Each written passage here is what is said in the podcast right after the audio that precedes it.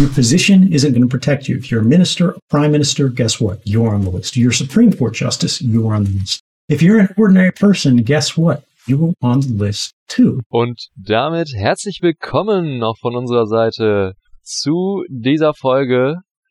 Vielleicht haben manche den Herrn, der hier gerade vor uns gesprochen hat, am Ton erkannt. Eine Zeit lang war er extrem prominent in den Medien. Ähm, viele andere dürfte es schwerer gefallen sein, da man länger nichts mehr von ihm gehört hat. Das war Edward Snowden. Und er hat sich da zum aktuellen Pegasus-Fall geäußert äh, und richtig hervorgehoben, dass es eben nicht nur, äh, ich sag mal, politisch prominente Personen sind, die hier betroffen sind, sondern auch der Autonormalverbraucher absolut mit im Boot sitzt.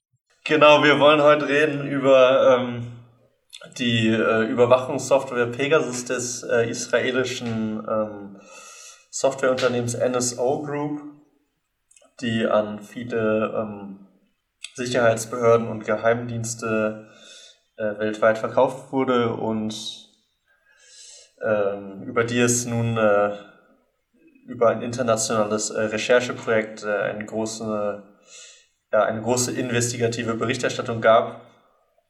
Ähm, genau, was war denn dein erster Gedanke, als du über diese digitale Überwachungssoftware äh, mitbekommen hast, Henrik? Nun, das allererste, es kam ja also in eine Zeit rein, diese Meldung, in der sowieso gerade viel los war. Hm, daher habe ich zuerst gedacht, also ich, ich konnte es nicht so richtig einordnen, um ehrlich zu sein. Ich habe nur eine Überschrift gesehen, hm, Überwachung, Pegasus. Ähm, und für mich klang es quasi in den äh, in dem ersten, was ich dazu gelesen hatte, sehr stark, als ob es sehr großen Medienfokus, also äh, damit meine ich jetzt, dass vor allem Vertreter der Medien vor allem von fokussiert worden waren mit äh, der Pegasus Software. Allerdings muss man natürlich jetzt sagen, wenn man, wenn man rückblickend nochmal drauf guckt, wissen wir das eigentlich nicht genau, weil wir nicht genau wissen, wer alles betroffen ist.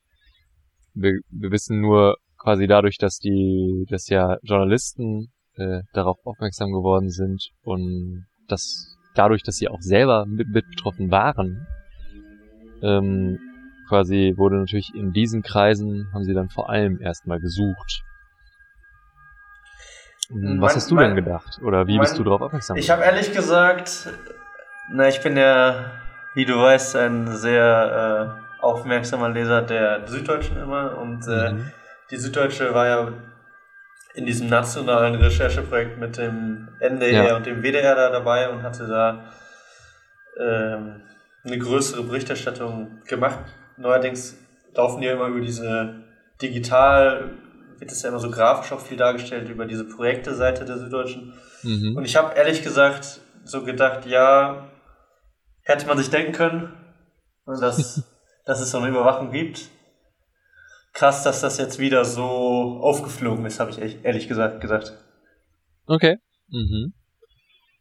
Ja, so. Weißt du, also dass klar. die Unternehmen sich haben erwil oder die Geheimdienste, wenn du so willst, sich ja. haben erwischen lassen.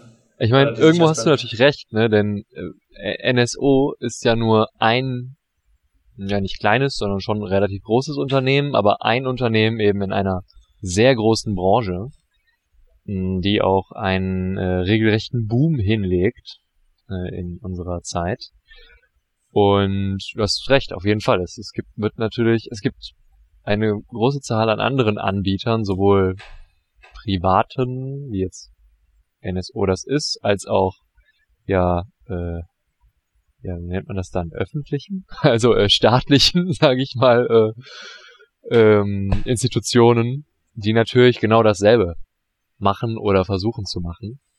Aber, mh, hm, das ist natürlich richtig, das stimmt. Vielleicht reden wir erst darüber, wie wer betroffen war und wie quasi, um was es genau ging bei, bei diesem Produkt, bei dieser Software der NSO Group. Genau. Okay, ja. Genau. Also meines Wissens waren ja bis zu 50 Staaten ungefähr betroffen. in denen diese, also in denen quasi IT-Experten so Spuren der Nutzung dieser Space-Software ähm, gefunden haben. Mhm. Und das waren einerseits quasi eher autoritärere Staaten wie Ruanda, Saudi-Arabien, Aserbaidschan, aber auch in dem Sinne demokratische, demokratischere Staaten, auch bei uns in der EU wie Belgien, Niederlande. Über Ungarn kann man natürlich streiten, inwieweit demokratisch Ungarn ist, aber natürlich formal ja, auf jeden Fall. Kann wählen, ne? Kann wählen, ne? Wobei auch in Autokratien kann man wählen. Ja, gut. Legitim. Ähm, Thema für ein anderes Mal. genau, und jedenfalls wurden wohl bis zu 50.000 Telefonnummern in, die, in, diesem, in dieser investigativen Recherche wohl gefunden, mhm. ähm, auf die von verschiedenen Sicherheitsbehörden, Geheimdiensten wohl zugegriffen worden ist oder dies versucht wurde. Und dabei haben wohl diese Geheimdienste, die diese Space-Software gekauft haben von der NSO, von diesem israelischen Unternehmen, die haben wohl auf drei verschiedene Arten versucht, auf die mittels der Nummer quasi ähm, auf die Geräte zuzugreifen. Einer, einerseits so über klassischerweise so wie früher bei diesen verseuchten Links in E-Mails, ja, so bei wie so, wie so eine Phishing-Mail. Also das, das ist, glaube ich, das, was die meisten Leute am ehesten noch kennen. Ne? Man kriegt irgendeine Mail von unbekannt mit einem Link und klickt besser nicht drauf. So.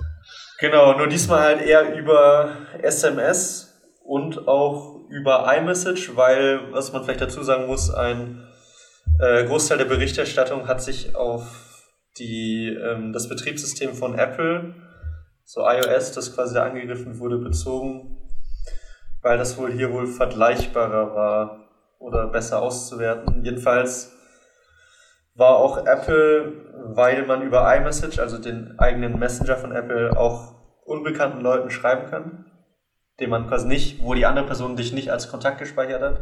Mhm. Und wenn du dann da auf einen ja, Link klickst in dieser, in dieser iMessage, äh, genau, kannst du auch zum Opfer einer solchen Überwachung deines Smartphones dann werden. Ja. Also ich meine, auch nicht legitim, aber natürlich muss man da irgendwo sagen, quasi, das ist ja nur die, die, die kleinere Nummer, so, also wer auf irgendeinen random Link, den dir unbekannt schickt, quasi jetzt mal verglichen auf WhatsApp oder so klickt, hm, ich glaube, das wird eigentlich kaum, oder denkt sich zumindest erstmal so jeder, würden die meisten nicht machen. Aber es gibt ja noch Methode Nummer zwei. Genau, die sogenannte verseuchte Netzwerke. Also wenn, also es gibt wohl all die Kunden, also all die Sicherheitsbehörden, Geheimdienste oder sonstigen Kunden von Pegasus, also von dieser Software, haben sie wohl so eine Art Server zugeschickt bekommen, das als sogenanntes Command and Control Center funktionierte, wo dann wo dann ähm, sogenannte IMSI-Catcher eingesetzt wurden, die quasi vorgespielt haben, ein Mobilfunknetz zu sein. Also wenn du so ein Gerät dann, weiß ich nicht, in der Nähe eines, einer Person, die du observieren wolltest, aufgestellt hast mhm. und sich dann quasi das Gerät der, des Opfers, wenn man so will, des, der betroffenen Person, ähm, dann verbunden hat mit diesem entweder lokal simulierten WLAN-Netzwerk oder Mobilfunknetzwerk konntest du dann so über diese Verbindung auch Zugriff dann äh, auf das Gerät des Nutzers dann bekommen. Das ist ja was, was man sich, denke ich, schon deutlich eher vorstellen kann. Ne? Du bist irgendwie am Flughafen, klickst auf Flughafennetz und leider ist es gar nicht das Flughafennetz, sondern Du bist quasi der, weitergeleitet? Der, ja, ist leider der Bully nebenan, der, der da so ein, einfach einen Sender aufgestellt hat. Eigentlich wie in so diesen ganzen Thrillern, ne, diesen Filmen. ja, so ein bisschen schon. genau, die dritte Variante war, die, die ich persönlich am schwierigsten oder auch am erstaunlichsten irgendwie finde, waren so diese sogenannten Zero-Click-Infektionen, also wo das Opfer gar nicht merkt, dass, dass er oder sie Betroffener, Betroffener eines solchen, einer solchen äh, ja, Spähattacke geworden ist. Und das soll wohl über so, unsichtbare Nachrichten, die auf dein Handy geschickt werden, die du als Nutzer auch gar nicht siehst, funktionieren. Ähm.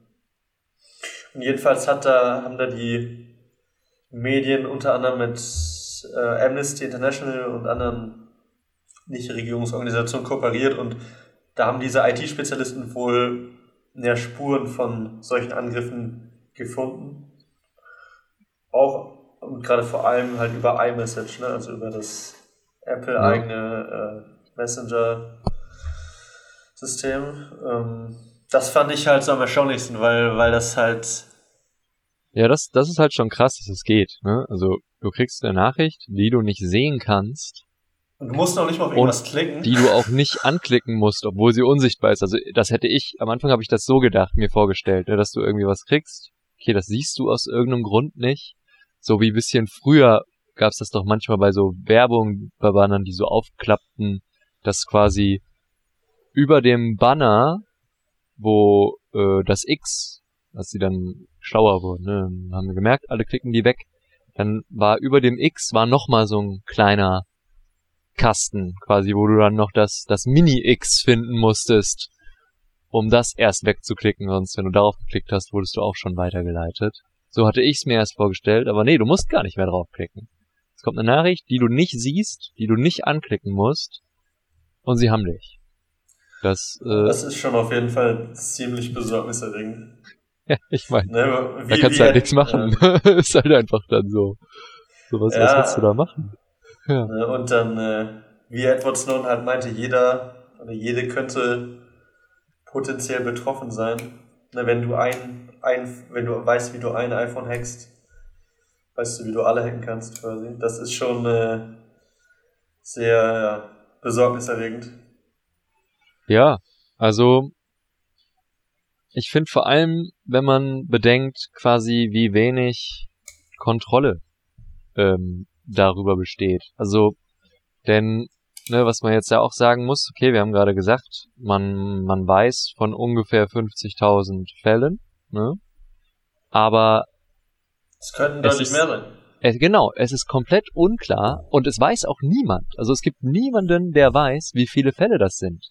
Auch NSO weiß das ja nicht, weil das ist ja nicht, also die infizieren ja nicht dein Handy, sondern die verkaufen irgendwem diese Software und der benutzt die dann. Nur das heißt, die wissen ja nur, an wen sie die vertickt haben, was die Leute damit gemacht haben, wissen sie wiederum nicht. Hm. Und das, ja, es ist einfach natürlich im Endeffekt äh, ist da ist halt die Frage, inwieweit fehlt da der Überblick. Ne? Inwieweit die das Unternehmen ja selbst noch Zugriff auf die Server hat, die sie quasi dritten Geheimdiensten zur Verfügung stellen. Aber ja, das ist. Ja. Mir hat sich halt so, ähm,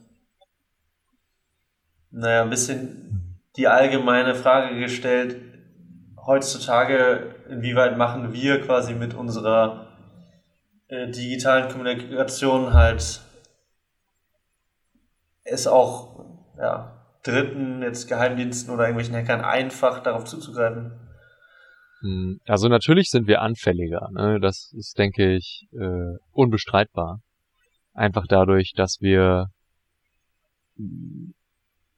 so ausgiebig das Smartphone nutzen und auch dadurch, dass so viele Funktionen auf dem Smartphone gebündelt sind.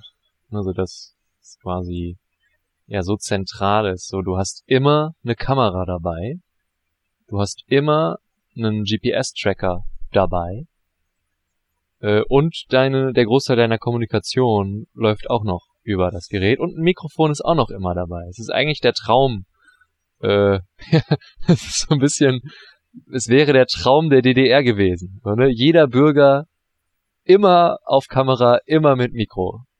Oder eines jeden autokratischen ja, Regimes. Oder, oder eines ne? jeden heutigen autokratischen Regimes, absolut. Ne? Also das einzige Problem quasi für die äh, Gesamtüberwachung hm, ist, eine, ist ja eigentlich nur noch die Datenauswertung. Also dass es einfach noch zu viel ist.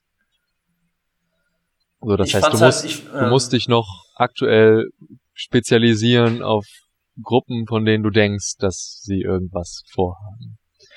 Was ich erstaunlich fand, scheinbar, also laut der Berichterstattung konnten dann so die Geheimdienste sogar dein Mikrofon oder deine Kamera eigenständig einschalten. Also das ja. finde ich schon. Ja, genau, das, das meine ich ja. Ne? Also so quasi, sie können, man kann zuhören, wann immer du willst. Du hast immer ein Mikro dabei. Das ist super praktisch. Jeder kann ein Star sein, jeder, alle hören einem zu. Wenn man Quatsch, so will, ja. Quatsch beiseite. Nee. Aber, ähm, ah, sorry, jetzt habe ich es gerade vergessen. Ich hatte gerade, aber. Worüber wolltest du reden? Nee, ist egal. Äh, mach, mach weiter.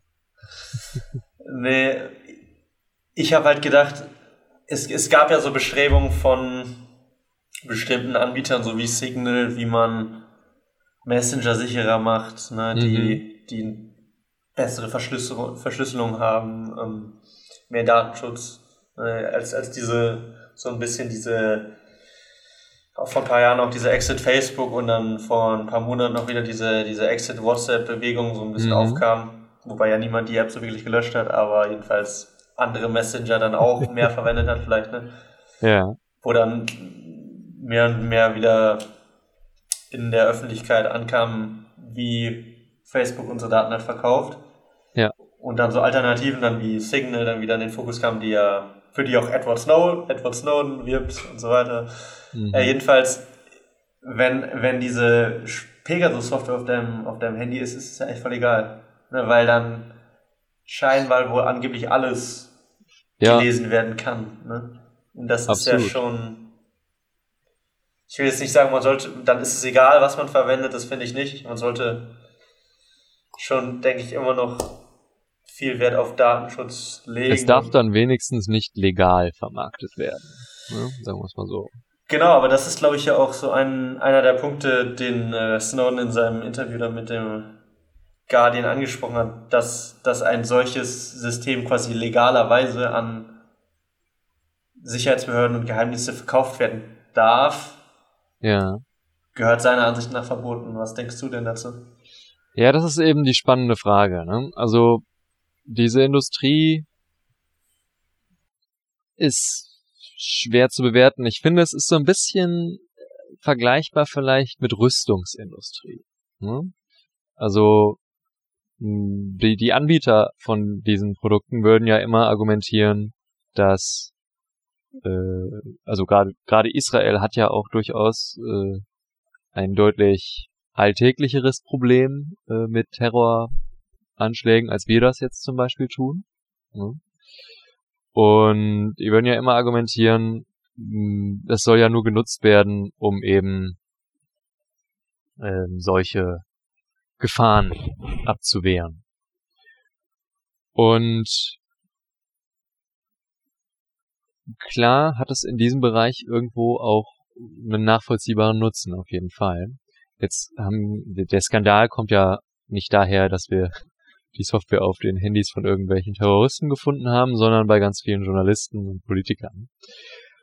Und da ist natürlich so ein bisschen die Frage, okay, an, an wen sollte man sowas verkaufen dürfen? Ne? So die Forderung von Snowden, wenn ich ihn richtig verstanden habe, war, man sollte es gar nicht dürfen. Ähm, NSO hat auch behauptet, zumindest in der Stellungnahme, dass es sie das Produkt nur an, was auch immer das heißt, vertrauenswürdige Regierungen verkauft haben. Ähm, ja, weiß nicht. Also vielleicht ist eben wirklich so, so ein bisschen sowas ähnliches wie, ähm, wie bei Waffenexporten wird ja auch ne, sowas gefordert wie nur in Rechtsstaaten der Export. Aber was hieße das denn? Dass jetzt nur die europäischen Staaten mehr oder minder und, weiß ich nicht, Amerika, der große Demokratie, äh, solche, naja. solche Software bekommen soll? Also, so, weißt du, was ich meine? Also, ja, ten tendenziell würde es das bedeuten, ja. Also Hm. Was wäre denn die Idee, wenn nur, wenn die, wenn es da gar keine Industrie geben dürfte? Also der Ansicht neige ich eher zu. Also, dass die Staaten selbst. Also dass, dass Geheimdienste ihre Spähprodukte noch selber herstellen. Ja, oder in einer gewissen Art und Weise werden die wahrscheinlich oder tun es ja auch mit anderen Staaten kooperieren, hm. aber nicht quasi mit dritten privaten Unternehmen. Ne, weil hier ist ja nicht Israel der, als Staat der Kooperationspartner, sondern diese. Sondern die Firma. Genau. Ja. Die, die sicherlich israelischen Auflagen unterlegen, also äh, unterliegen wird. Ne? Also die ich, ich bin, ich, ich, ich weiß nicht, wie da die rechtliche Lage ist. Ich weiß auch nicht, ob das offiziell gehandhabt wird oder irgendwie anders, aber ich denke mal, wir können zum Beispiel davon ausgehen, dass NSO sein Produkt nicht an den Iran verkauft. So, ne, obwohl das fürs iranische das halt Regime halt sicherlich ein äh, nützliches Produkt wäre, aber aber schau ähm, mal, Henrik, wenn die, wenn der, wenn diese Software an einen Haufen, ja klar, Iran ist vielleicht jetzt, weil es der Gegenspieler ist, aber wenn Ja, genau, Software genau, also das, das meine ich, ne? Das, das ist ja eher so diese pragmatische Herangehensweise, man macht es nur mit verbündeten Staaten. Na, da ist natürlich, dann, halt, da ist finde, natürlich die Problem, das Problem, viele verbündete Staaten sind eben keine Rechtsstaaten. Ich glaube, das Problem allgemein dabei ist ja, also wer kontrolliert die Geheimdienste so? Also da gibt's mhm. ja schon einen. Ja. Das ist immer ein Problem, ja, auf jeden Fall. Wir haben ja auch im Bundestag, jetzt wenn wir das auf unseren Bundesnachrichtendienst anwenden, ja auch so eine Kommission, die eigentlich zur Überwachung da ist. Im Endeffekt mhm. bezweifle ich ehrlich gesagt, dass die so viel von den Tätigkeiten des BND weiß. Ja, das, das, das, also das bezweifle ich auch. Das hat man ja ähm, gemerkt, als zum Beispiel ähm, hier, wie, wie, hieß, wie hieß der letzte Skandal nochmal? NSA. Mann, dass die alle so ähnlich heißen. Äh, also. Nur der ne? letzte Buchstabe getauscht. ja, genau. oh Gott, stell mal vor. Nein, zum Glück nicht. Äh, Und wieder sicher eine gute Verschwörungstheorie dabei rum. ja, wahrscheinlich. Ähm, aber als das war, hat man ja schon gemerkt, dass, dass, ähm, dass da die parlamentarischen Gremien eigentlich viel zu gering informiert beziehungsweise fast gar keine Ahnung hatten, was eigentlich abging. Hm. Ich finde das klar, das, das ist immer eine Schwierigkeit bei Geheimdiensten, keine Frage. Ne? Also wie, wie schafft man demokratische Kontrolle? Und auch eine echt schwierige Frage, die, auf die ich keine spontane, tolle Antwort parat habe. Hm. Aber ich glaube, ich weiß nicht, wenn du jetzt sagst, du willst diese Industrie äh, insgesamt abschaffen, quasi dann in so einem internationalen Abkommen, so ein bisschen wie der Atomwaffensperrvertrag oder wie? Ja, schon, genau. Also schon über eine Form von internationalem Vertrag, die die äh, ein Verbot der des Handels mit solchen Dienstleistungen, wenn du so willst. Mhm. Ich denke, es wird ja immer so sein, dass bestimmte Staaten mehr oder minder kooperieren bei, bei ähm, ja, geheimdienstlichen Aktivitäten. Mhm. Klar. Also Aber dass daraus so eine Industrie wird. Ding von den USA für seine ja. Partnernationen. Ja. Ich weiß nicht, das Privatwirtschaftliche ist ja nur dann ein Problem, wenn du es quasi nicht unter Kontrolle hast. Was klar bei privatwirtschaftlichen äh, Interessen immer eine größere Schwierigkeit sein wird, als wenn du die Sachen selber entwickelst. Aber quasi wäre der Fall, schlimmer oder weniger schlimm, wenn jetzt die israelische Re Regierung, also, also dann der Mossad ja wahrscheinlich, äh, das entwickelt hätte und an, was weiß ich, äh, die verbündeten Staaten weitergereicht hätte. Sag mal, die, die Frage, inwieweit da willkürliche Überwachung stattfindet. Ja, also ich weiß nicht, die Israelis haben ja ein, wenn auch inoffizielles, aber doch recht äh, starke Kooperation, zum Beispiel mit den Saudis oder auch die offizielle und ebenfalls sehr starke Kooperation mit der ägyptischen Militärregierung. So, sagen wir mal, sie verticken jetzt, also sie hätten diese Software an die Ägypter weitergegeben, die das nutzen, um demokratische Bewegungen in ihrem Land ausfindig zu machen und äh, wie auch immer dann im konkreten Falle damit umzugehen. So, wäre das dann besser oder weniger schlimm? Weißt du, also ich weiß nicht, ob der privatwirtschaftliche Faktor da so super relevant ist. Das Na, ist ja glaub, eigentlich nur eine Organisationsform. Ja, aber ich glaube schon, weil, weil die dazu beiträgt, dass noch mehr Kunden da sind. Weißt du, allein, allein schon durch diese marktwirtschaftliche Logik. So, ja, okay, das stimmt. ja dann mehr also, Profit einfach für ein privates Unternehmen bedeuten würde, wohingegen, wenn ein Staat quasi Überwachungsmaßnahmen macht, hat er quasi mehr einfach nur seine eigenen Interessen. Ja. Okay, also du meinst, halt der, der Staat hat mehr die Sicherheitsinteressen im Kopf ja. und das Unternehmen ist natürlich auf Profit aus. Das ist logisch, klar. Also so würde es auch bei NSU sein. Äh. Oh. Oh Gott. ähm, Buchstaben sind hier ganz relevant, auf jeden Fall. ja, auf jeden Fall. ähm, Tja, okay. Und das Verbot dann also für die privatwirtschaftliche Anbieter. Ich meine, einerseits natürlich schwer umsetzbar, ne, das ist natürlich, aber gut, das ist ein Kritikpunkt natürlich bei vielen äh, ansonsten sehr positiven Projekten, daher sollte das äh, zumindest dem, dem Willen nicht im Wege stehen. Ich weiß gar nicht, wie das bei uns ist, um ehrlich zu sein. Also bei uns meine ich jetzt nicht nur Deutschland, sondern so Europa insgesamt. Ob es so eine, also Israel hat ja eine recht äh, große und ähm, sehr, ähm, wie sagt man, sehr gut ausgebaute Hightech-Branche um, um den militärindustriellen Komplex herum.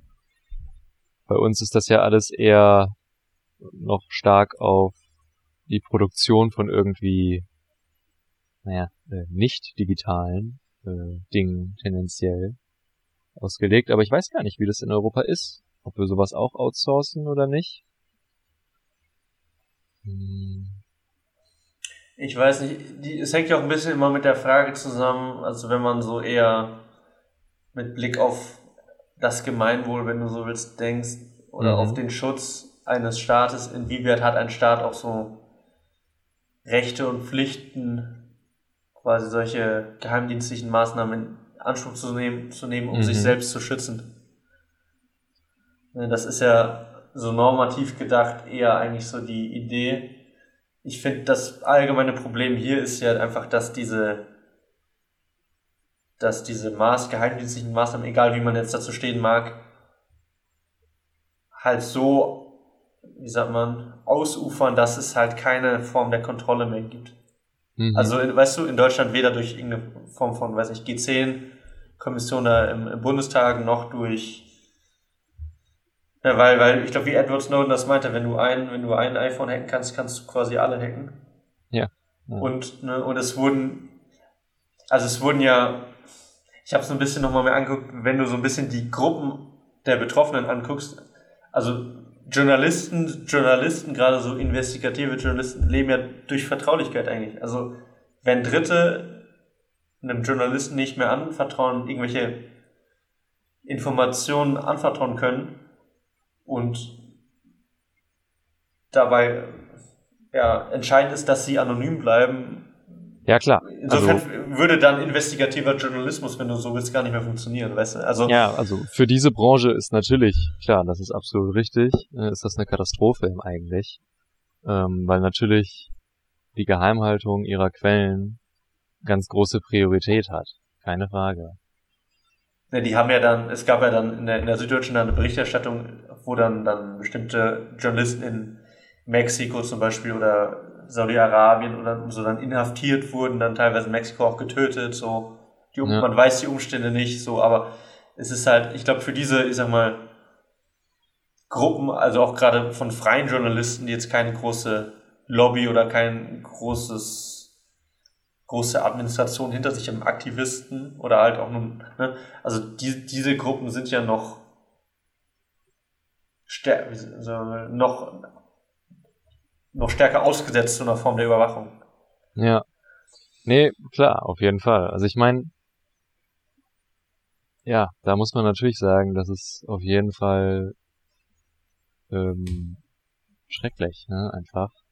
Ich meine, ich finde Mexiko einen spannenden Fall, weil da ja so die Frage ist, so geht es da überhaupt noch um die Regierung oder geht es um die Kartelle, die ähm, ja auch bestimmte Regionen des Landes beherrschen?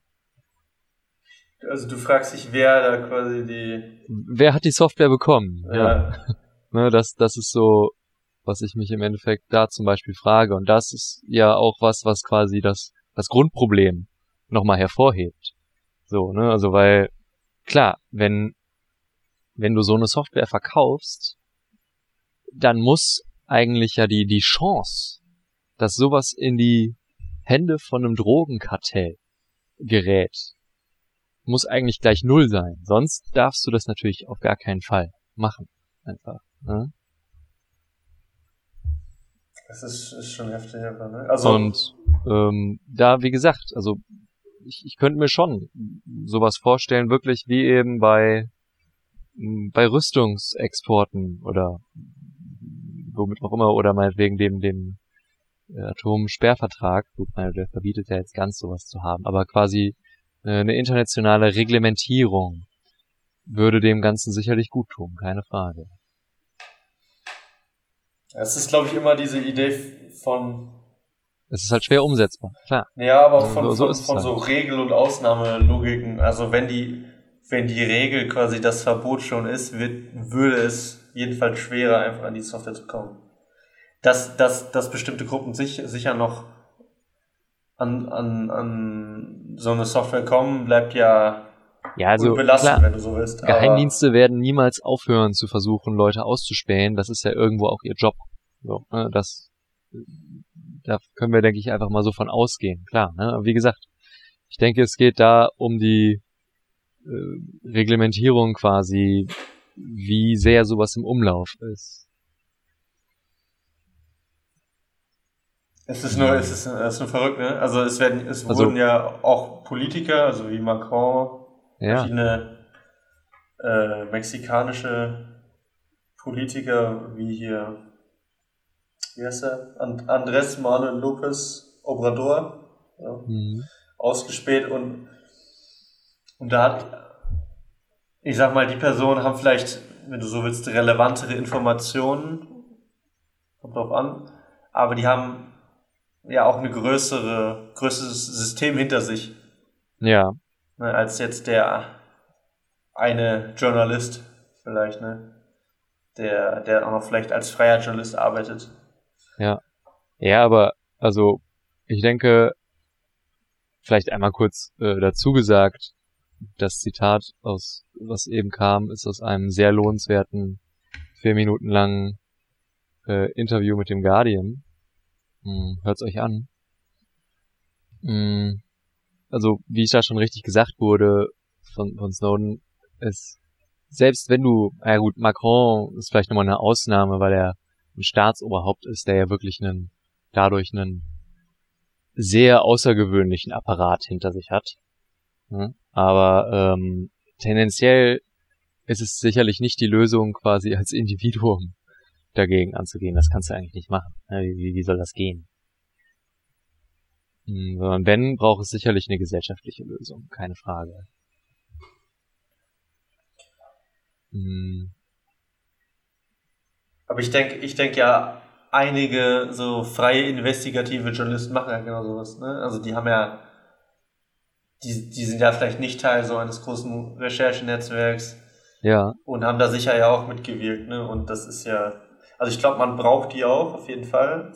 absolut. Das, das, das meinte ich nicht. Ich meine nur quasi, also die haben ja jetzt quasi schon an der, falls wir irgendwann mal eine Lösung kriegen, also sie haben zumindest an äh, der Problemwahrnehmung schon mal groß teilgehabt jetzt. Ne? Nur quasi jetzt eine Lösung zu finden, wird natürlich ein politischer Akt sein. Und den muss man natürlich gesamtgesellschaftlich gehen. Ja, klar. Aber dafür braucht das es natürlich auch Aufmerksamkeit. Ne? Also der, der, den, den Bürger muss das interessieren und dafür sind natürlich die Medien absolut relevant. Ja, aber ich finde halt, unser heutiges Verständnis ist so ein bisschen schwierig, weil, weil wenn ich mit vielen Leuten so über so, so Datenschutz rede und so, dann, äh, dann ist denen oft egal, welchen, weiß ich nicht, Messenger die verwenden oder mhm. egal, wenn die, wenn irgendwie Cookies deren Surfverhalten irgendwie dokumentieren, immer mit diesem Argument, ja, ich habe ja nichts zu verbergen, aber. Ja. Ja, ich meine, das, das Interessante daran ist ja, dass man da noch ein relativ großes Vertrauen darin hat, wer es denn ist, der einen im Zweifel überwacht. Ne, also, aber hm, das quasi das Gegenargument ist ja eben, finde ich, wie gesagt, wir wissen nicht, wer diese Software gekauft hat. NSO sagt, sie haben das nur an vertrauenswürdige Institutionen. Ich glaube, vielleicht haben sie auch gesagt staatliche Institutionen, dann müssten wir schon mal immerhin, es sind nur staatliche Sachen, verkauft. Was das jetzt im Konkreten heißt, keine Ahnung. Mm, und das heißt ja im Endeffekt, also wenn man es jetzt mal sehr dystopisch ein bisschen in die Zukunft denkt, äh, oder vielleicht auch jetzt schon, aber ich glaube es eher nicht, könnte theoretisch jeder, der es sich leisten kann, jeden ausspähen. Also es, es, es muss ja nicht immer dein äh, Inlandsgeheimdienst oder die Amis sein oder so, die gucken, ob du ihnen irgendwas Böses willst, sondern es, es könnte auch, keine Ahnung, hm, der dein Arbeitgeber sein. Der guckt, ob du heute wirklich krank bist. Mit die Kamera in deinem. Ja, der aktiviert die mal. Guck mal vorbei. So, ne? Man kann ja mal nachschauen. Ja, aber das ist allgemein, glaube ich, einfach, man, man, ich finde. Also, ich glaube, darum geht's, ne, dass, dass man, wenn man sagt, äh, ich habe nichts zu verbergen, denkt man an die großen äh, überwachenden Institutionen, die man halt heute so im Blick hat. Also mit der, mit der also man denkt sich halt, okay, vor dem CIA habe ich nichts zu verbergen, weil ich habe keinen Bock, irgendwas in die Luft zu sprengen. So, ja, mag ja sein, aber wie gesagt, diese aber, Software aber, kann theoretisch aber, jeder kaufen. Ankommen, Hendrik? Also darf, darf es darauf ankommen, weil meine, wir leben so in so liberalen Rechtsstaaten und wir rühmen uns immer für unsere Freiheitsrechte. Mhm für unseren Schutz der Privatsphäre, so ne, allgemeines Persönlichkeitsrecht, ne, das ist ja quasi Teil davon ist ja so Schutz der, der Privatsphäre. Wieso sollten wir denn überhaupt darauf verzichten? Ich finde, ich finde, ich weiß nicht, ich finde, ja, ich finde, man kann Edward Snowden da eigentlich nur zustimmen zu sagen, man muss, man muss diese Form der Überwachung ja, so stark wie möglich unterbinden. So ist genauso wie, ne, weil wir hängen, guck mal, mit unseren Handys, wir hängen im Endeffekt so von zwei großen Anbietern ab. So iPhones wurden früher immer dafür so gerühmt, also iOS, dass es so sicherer sei. Dann wurde es dann mehr, kam es mehr in den Fokus der von Hackerangriffen, ne, weil mehr oder vielleicht auch wichtigere Leute, Politiker iPhones dann mehr verwendet haben. Und das andere ist quasi Android. Und ja gut, und was Android wir alles bei Google so. Andere. Ja. ja, genau, was wir so alles bei Google so preisgeben, was wir so suchen, das ist ja dann wieder eine andere Frage. Ne? Aber ich finde, ja, ich weiß nicht, ich finde, wir bräuchten schon einen besseren Schutz darauf. Ne? Und äh, vielleicht sollten die Leute auch ein bisschen mehr so nachdenken, ich meine.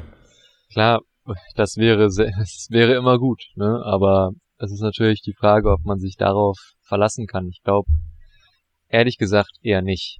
Ähm, die Nachricht ist ja so schon, naja, nicht untergegangen, aber nicht so, hat nicht so die Resonanz gefunden, wie ich es mir vorgestellt hätte. Aber, aber welcher letzte Skandal denn? Also selbst diese Panama Papers fand ich ja nicht wirklich, oder? Also eigentlich ist das oft doch nur so ein Medienphänomen, oder? Hast du das Gefühl, viele, viele Leute interessiert das? Also so diese Ja. ganzen. Ich weiß nicht. Ich weiß es ehrlich gesagt nicht. Ich, Ich- kann ich das weiß- schwer ich einschätzen, es. muss ich sagen. Natürlich ich hoffe es auch. Aber ähm, wenn's wenn's euch heute gar nicht interessiert hat, schreibt uns doch gerne mal, warum nicht. Und bitte ausführlicher als ich habe nichts zu verbergen, sondern ein bisschen äh, bisschen ausführlichere Begründung. Würde mich tatsächlich mal interessieren, einfach, ähm, weil es ja eine ganz andere Perspektive dann nochmal wäre. Wo wir ja heute uns noch einiger als sonst äh, in diesem Thema waren. Dann konnte ich, kon, konnten, Ist auch nicht so ein krasses marktwirtschaftliches Thema, Henrik. ja, stimmt. Konnte ich, konnte ich nicht so sehr den äh, Marktliberalen raushängen lassen. Genau. Obwohl, es geht doch hier um die Freiheit, äh, eine Software zu verkaufen. Aber nein, nein. Äh. Fang, das fang ist, lieber ich- nicht an, fang lieber nicht an. nein, ich glaube, das, das ist eine, äh, eine Freiheit, die, die auch ich Firmen eher weniger gerne zugestehe. Hm. Vielleicht möchten die Leute auch ehrlich gesagt nur viel unterhalten. Ach, weiß ich, weiß. Vielleicht. Ja, vielleicht erzählst du dann noch dein Kuriosum der Woche. Oh ja, oh ja, das, das Kuriosum der Woche. Ähm, auch hier geht es, naja, nicht, nicht direkt um Überwachung, aber immerhin um Hacken. Und zwar äh, geht es um R-Evil oder Revil, aber ich, ich tippe mal, man nennt sie R-Evil, das würde mehr Sinn ergeben, äh, gegen Kaseya. R-Evil eine, wenn nicht die äh, profilierteste russische Hackertruppe, hat äh, einen großen US-amerikanischen äh, IT-Dienstleister äh, gehackt.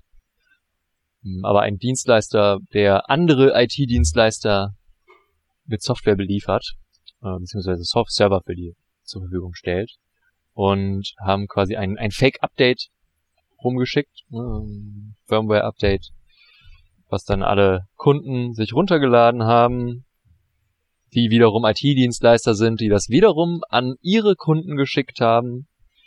Deswegen waren sehr, sehr viele Firmen um die Welt herum betroffen. Mhm.